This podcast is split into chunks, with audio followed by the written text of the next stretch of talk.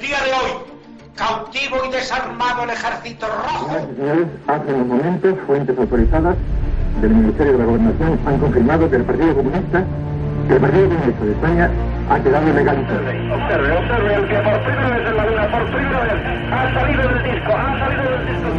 Teniente coronel que con una pistola sube hacia la tribuna, en estos momentos Aquí, apunta. como bien habéis apuntado, han sido tres bombas de esas diez explosiones y también desde aquí, desde esta estación de Atocha, hemos podido escuchar... to-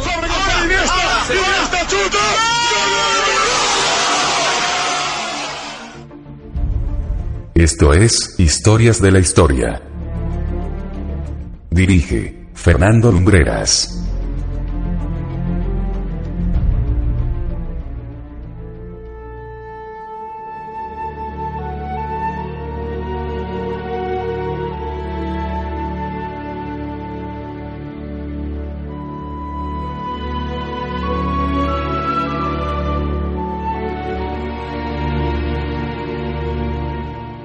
Muy buenas noches amigos y bienvenidos una semana más a Historias de la Historia. Nos acercamos en el programa de esta semana a uno de esos hitos en la historia del mundo contemporáneo de los que más bien hay que avergonzarse. Negado por sus causantes y denunciado en repetidas ocasiones por las víctimas, lo cierto es que nuestra crónica de esta noche se acerca a uno de esos capítulos en los que apenas se detienen los libros de texto. No se estudia convenientemente en los institutos, ni siquiera quien les habla se enteró de su existencia en la etapa de la universidad. Existió, lamentablemente existió, y conviene que nos acordemos de traerlo al presente, a pesar, como digo, del rechazo de unos, porque a nuestro pesar forma parte de la historia del mundo en que vivimos. Esta noche, en Historias de la Historia, el genocidio armenio, la matanza silenciosa.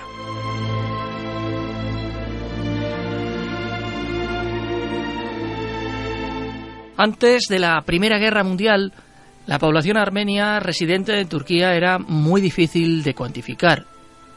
Las fuentes armenias hablan de en torno a 3 millones y las turcas sostienen que había en torno a unos 2.400.000. En 1878, la guerra turco-rusa finaliza con el Tratado de San Estéfano. El país de los zares había salido victorioso de la contienda y había puesto severas condiciones al imperio otomano. Sería por aquellos días cuando comenzó a tratarse a los armenios como un problema.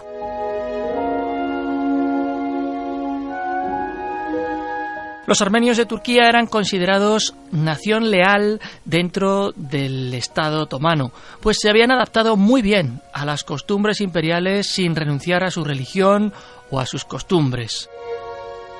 Eran denominados dimni, que es la forma en que, según la tradición musulmana, se denomina a los pueblos de otras religiones que viven dentro de países islámicos.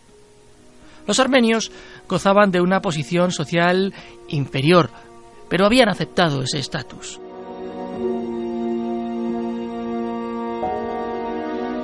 A finales del siglo XIX gobernaba Turquía el sultán Abdul Hamid II, bautizado por la historia como el Sultán Rojo. Bajo su mandato se produjeron las llamadas masacres hamidianas. Sin cifras exactas del número de personas que fueron asesinadas, se cree que el número más cercano ronda las 300.000. El despiadado sultán acometió una serie de deplorables medidas contra los armenios encaminadas a que provocasen su rebelión y así éste se viese obligado a utilizar la fuerza hasta su exterminio. En 1897, el sultán, a quien le irritaba enormemente la palabra reforma, decidió dar por finalizada la cuestión armenia, pero había causado que la prensa europea mirase con cierta simpatía y compasión al pueblo oprimido, arremetiendo contra la política dictatorial del mandatario turco.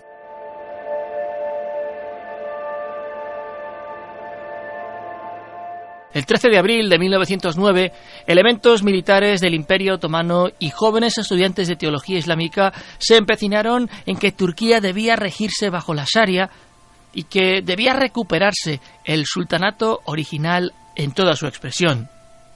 Ellos fueron los responsables de una ola de disturbios entre otros turcos que miraban el mañana con cierto deseo de progreso. Aquella ola de choques deriva en un saqueo a la población en la provincia de Adana que se saldó con la muerte de entre 15 y 30.000 armenios.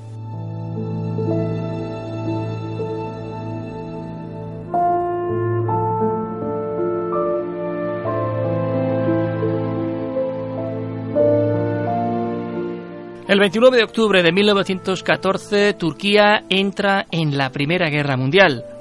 Muy pronto comienzan a darse las escaramuzas entre soldados de este país y militares rusos. El primer punto serio de choque tuvo lugar en la ciudad de Kars, hoy en Turquía, pero en aquellos días era una ciudad rusa. En enero de 1915, los otomanos sufren una importante derrota en Sarikamis. El responsable en la zona de las Fuerzas Armadas rusas, el general Vorontsov, se adentra en territorio turco y constata ya entonces las fricciones territoriales existentes en el interior del país contra la minoría armenia.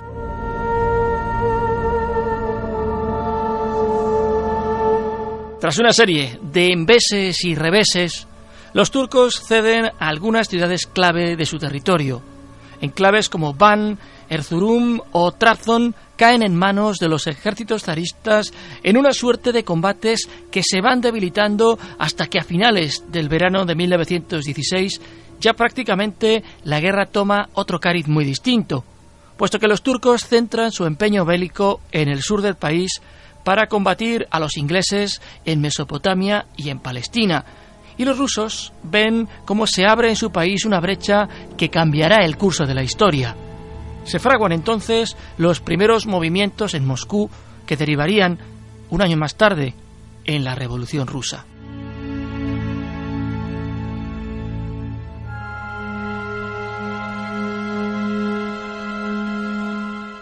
Con el triunfo de los comunistas y la instauración de un nuevo orden político en el país, la presencia de las tropas en Turquía merma ostensiblemente, y los otomanos no tardan en dominar toda la parte oriental de la península de Anatolia. Su poder llegó incluso a arrebatar a los ingleses la capital de Azerbaiyán, Bakú, a orillas del mar Caspio.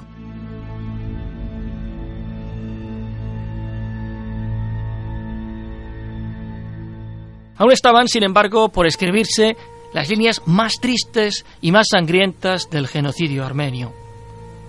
Tras la derrota de manos rusas en Sarikamis, fueron varias las voces que habían hablado de la encomiable entrega de los armenios en el combate. Pero he aquí que apenas dos meses después, el gobierno de los jóvenes que regía Turquía con mano de hierro atisbó en el imaginario horizonte de su ignorancia que podía producirse una rebelión en los armenios que podría desembocar en conflictos nacionalistas mucho más difíciles de controlar. Así las cosas, la primera decisión fue la deportación masiva de armenios desde todos los puntos de Turquía hacia el suroeste de la península de Anatolia. El 24 de abril de 1915 se ordenó el arresto de cerca de 250 intelectuales armenios y se ordenó su traslado a remotas regiones del país.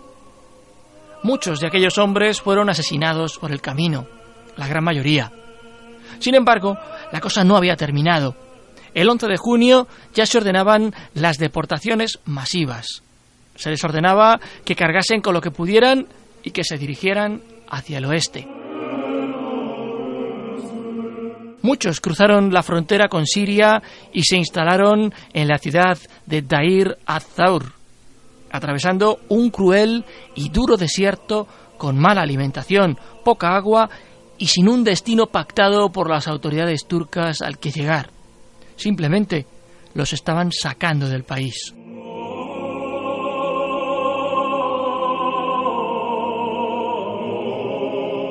Cientos de hombres fueron asesinados en la ciudad de Van. Allí su gobernador ordenó a los soldados cometer crímenes para forzar a los armenios a que se rebelaran contra la ley. Las crónicas de testigos de aquellos días son escalofriantes. Hablan de ejecuciones sumarias, de fosas comunes en los bosques, de incendios de granjas, violaciones de mujeres y de niños. Europa Oriental se encontraba entonces sumida en la Primera Guerra Mundial. Los campos de batalla se llenaban de jóvenes que combatían y morían mientras sus gobiernos eran incapaces de descubrir lo que estaba sucediendo en el otro extremo del continente. Bastante tenían con lo que habían de lidiar.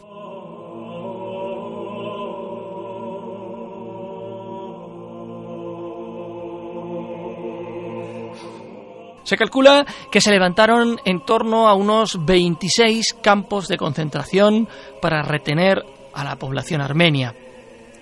La mayoría estaban situados cerca de las fronteras con Irak y con Siria, en parte de lo que hoy es conocido como el Kurdistán. Allí las condiciones de vida eran durísimas y muchos de ellos perecieron de hambre o de epidemias.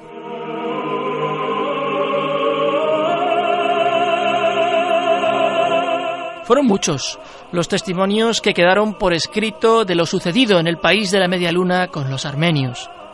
Escritores y militares que conocieron y vivieron en Turquía durante el tiempo en que transcurre esta historia dieron fe de esos movimientos forzosos de población y de cómo se les asesinaba a sangre fría en las calles o incluso dentro de sus propias casas.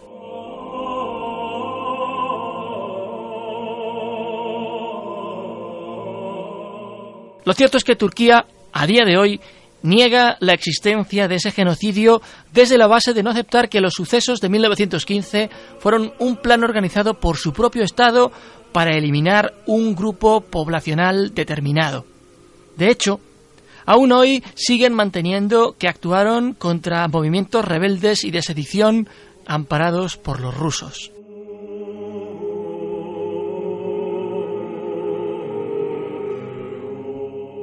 Marzo de 2005, el primer ministro turco Recep Tayyip Erdogan invitó a los historiadores turcos, armenios e internacionales para que formaran una comisión que estableciera la verdad de los acontecimientos de 1915. El ministro de Relaciones Exteriores de Armenia, Bartan Oskanian, rechazó la oferta con el argumento de que el estudio conjunto no tenía base. Tras decir que los armenios ya habían abordado los hallazgos de sus historiadores, Oskanian agregó que Turquía debería argumentar su caso y que los historiadores no tenían nada que hacer.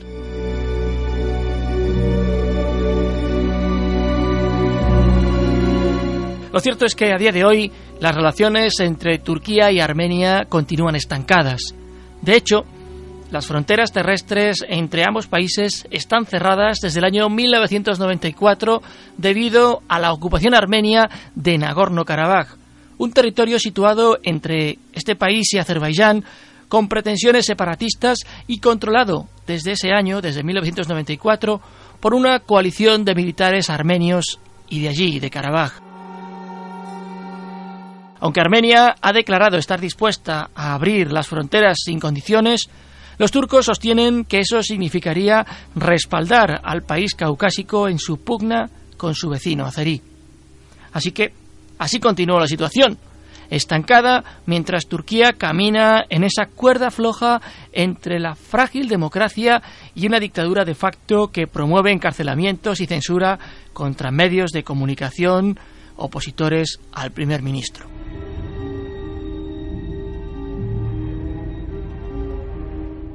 Existe, asimismo, un desacuerdo en cuanto al número de muertes.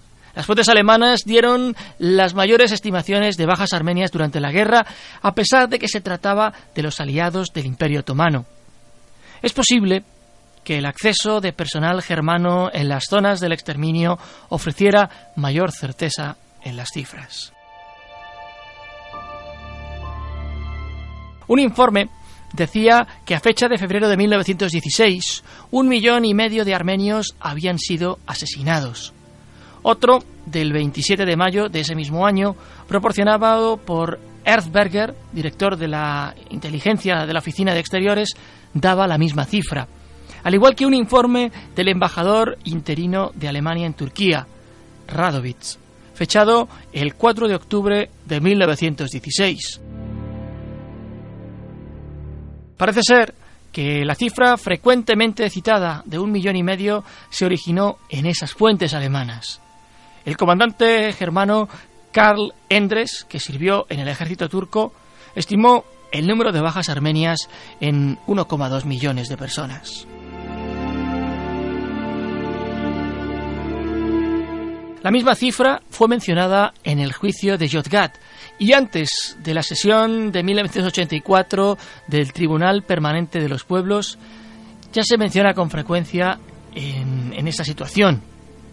Historiadores como Justin McCarthy, profesor de la Universidad de Louisville, o incluso Omer Turam, niegan el genocidio, ofrecen una perspectiva alternativa sobre la base del estudio de los censos oficiales otomanos para concluir que los armenios que vivían en el imperio eran menos de 1,5 millones, que las cifras publicadas relativas a la muerte de un millón de armenios pueden haber sido exageradas en demasía e incluso llegaron a afirmar que en ese periodo murieron 3 millones de turcos.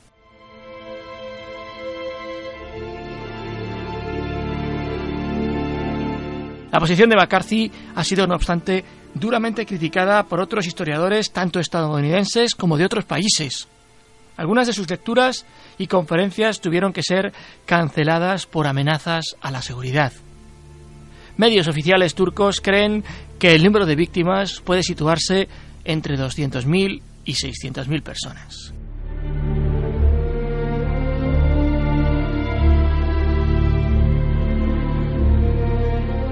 Por otra parte, los académicos turcos tratan de llamar la atención a las víctimas de este país producidas por la rebelión armenia. Según el profesor Yusuf Halakoglu, expresidente de la Sociedad Turca de Historia, principal institución académica oficial sobre la historia en Turquía, 518.000 turcos perdieron la vida en manos de los rebeldes armenios antes y durante la Primera Guerra Mundial en el Imperio Otomano.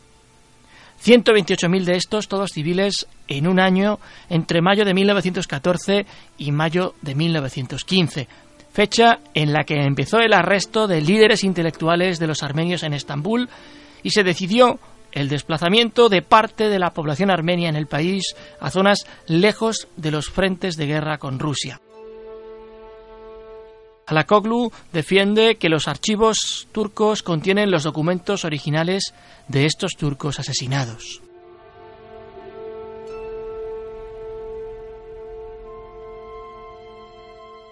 Hoy día son 29 países los que han reconocido el genocidio armenio. Curiosamente, ningún gobierno de España ha hecho lo propio, pero sí que lo han hecho gobiernos de las distintas comunidades autónomas de nuestro país. De hecho, el gobierno de España no utiliza la palabra genocidio para referirse a los sucesos que os hemos contado en el programa de hoy.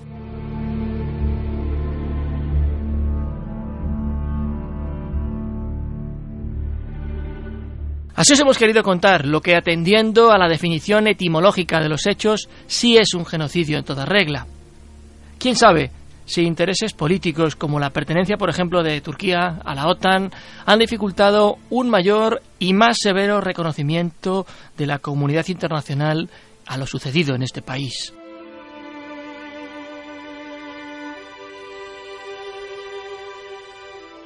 Hasta aquí nuestro programa de hoy. Recordad que podéis encontrar todos los podcasts de Historias de la Historia en nuestra sección a la carta o suscribiros a través de iTunes para recibirlos todas las semanas. Que tenemos también un espacio en Flipboard a modo de revista virtual con un montón de artículos y recortes y que podéis escribirnos por favor a vivaradio@vivaradio.es para sugerirnos nuevos programas o nuevas ideas. Muchísimas gracias por habernos acompañado una vez más. Hasta muy pronto amigos.